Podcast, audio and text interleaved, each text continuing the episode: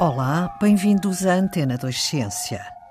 O foco científico do projeto europeu Twin to Pipsa, que reúne as universidades de Lisboa, de Copenhaga, Cambridge e Tel Aviv, é aprofundar o conhecimento das proteínas, a sua estrutura e as interações que estabelecem entre si, determinantes em múltiplos processos biológicos. Cláudio Gomes, professor do Departamento de Química e Bioquímica e investigador do Instituto de Biosistemas e Ciências Integrativas da Faculdade de Ciências da Universidade de Lisboa, explica-nos a importância deste estudo sobre as proteínas. As proteínas são macromoléculas que desempenham eh, funções vitais e muitas dessas funções estão relacionadas com a sua estrutura tridimensional. Portanto, são macromoléculas que desempenham um conjunto vasto de funções biológicas e para funcionarem têm que ter uma determinada organização tridimensional que lhes permite realizar essas funções, mas também interagir umas com as outras. O que acontece frequentemente é que ocorrem fenómenos nos quais essa estrutura tridimensional é alterada e, portanto, daqui resultam situações patológicas, porque a perda da estrutura das proteínas, a perda das interações entre proteínas na célula, vai levar a fenómenos de autoassociação que estão associados a muitas doenças, como as neurodegenerativas, como é o caso, por exemplo, da doença de Alzheimer. Portanto, o estudo dos fenómenos que medeiam e que estão na base do processo de autoassemblagem de autointeração eh, das proteínas é, é importante do ponto de vista do conhecimento fundamental, mas também tem implicações, porque evitar esse fenómeno de autoassociação permite-nos prevenir uma série de doenças que resultam uh, da formação de agregados, como na doença de Alzheimer, que eu uh, já referi. Mas há várias outras patologias. No geral, as doenças que afetam alterações na estrutura as proteínas são designadas doenças do folding proteico e normalmente resultam na perda da função biológica das proteínas que estão assim afetadas.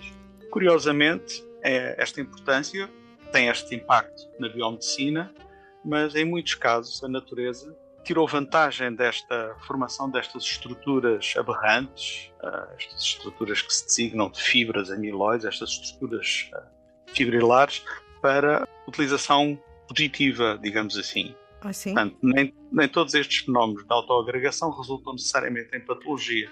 De facto, há muitos sistemas nos quais a formação destas estruturas tem uma vertente funcional. As células utilizam-na uh, para atingir um determinado propósito. Um desses aspectos é também uh, o foco deste, deste projeto, porque alguns dos investigadores que nele participam estão empenhados em perceber, por exemplo, de que forma é que nomes de bioadesão uh, de organismos marinhos que envolvem proteínas que têm propriedades bioadesivas podem uh, dar pistas sobre a forma como nós podemos, por exemplo, desenvolver uh, adesivos biológicos baseados nestas proteínas que vão, por exemplo, poder ser usados no limite em, em, em suturas. Portanto, o estudo das proteínas no geral uh, e das sua, da sua disfunção resultante da perda ou de alterações na sua estrutura tridimensional é importante, tem estas duas vertentes, biomédica e biotecnológica. Cláudio Gomes, existe agora o projeto europeu que coordena, que se chama o Twin to PIPSA. Como é que vai funcionar?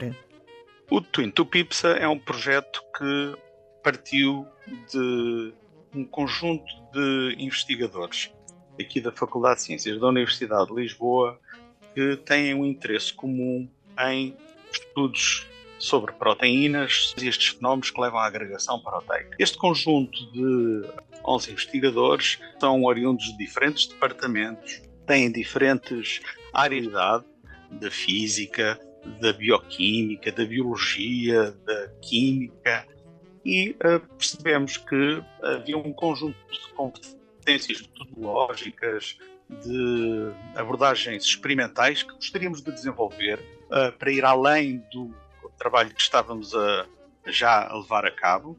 E, nesse sentido, uh, este projeto europeu constitui uma excelente oportunidade, porque através de uma parceria que estabelecemos com três universidades que são líderes em diferentes aspectos desta temática, nomeadamente a Universidade de Cambridge, a Universidade de Copenhaga e a Universidade de Tel Aviv, nós podemos montar um programa através do qual nós podemos desenvolver não só uh, um projeto exploratório de investigação que nos vai permitir aprofundar a investigação desenvolvida, mas também vai dotar os investigadores da Universidade de Lisboa e aqui da Faculdade de Ciências e das unidades de investigação a ela associadas de um conjunto de competências novas em termos de abordagens metodológicas e experimentais.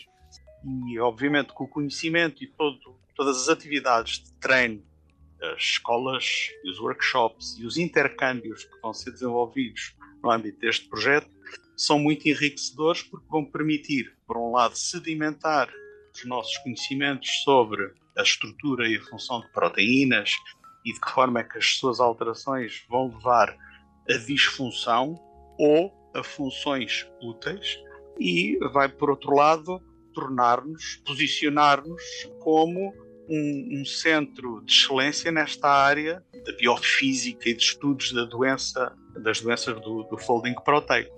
Portanto, essa é uma ambição que nós estamos em condições de conseguir implementar pela parceria com estas três universidades, universidades parceiras.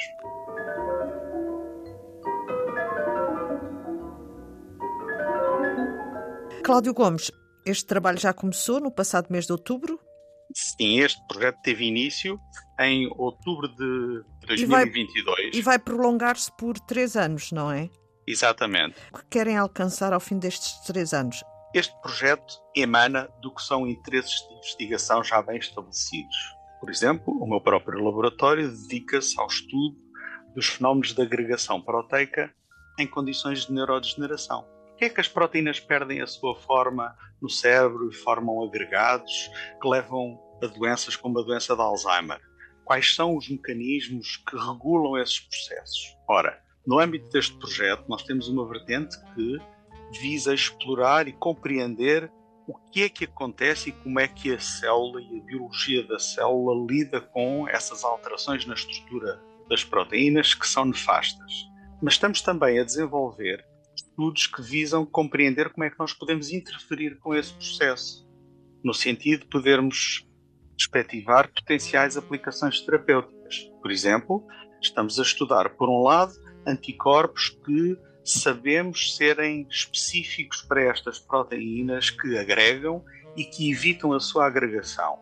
Estas ferramentas biológicas, estes anticorpos, têm um grande potencial não só para evitar a patologia em modelos, mas para, por exemplo, permitir uh, identificar as espécies uh, mal enroladas das proteínas que vão dar origem à doença. Essa é uma vertente, para além de compreendermos também quais são os mecanismos, de que forma é que a própria célula lida com esse insulto tóxico, ou seja, com estes agregados proteicos, há um conjunto de proteínas que são os chaperões moleculares que vão ter uma ação direta para evitar esses fenómenos. Ora, nós já estudávamos essas proteínas, esses chaperões moleculares, e o que estamos a fazer agora é perceber de que forma é que as soluções que existem na célula podem inspirar o desenvolvimento de moléculas, o desenho de novas proteínas, proteínas, se quiser, artificiais, que possam ter uma função idêntica e uma, e uma utilidade.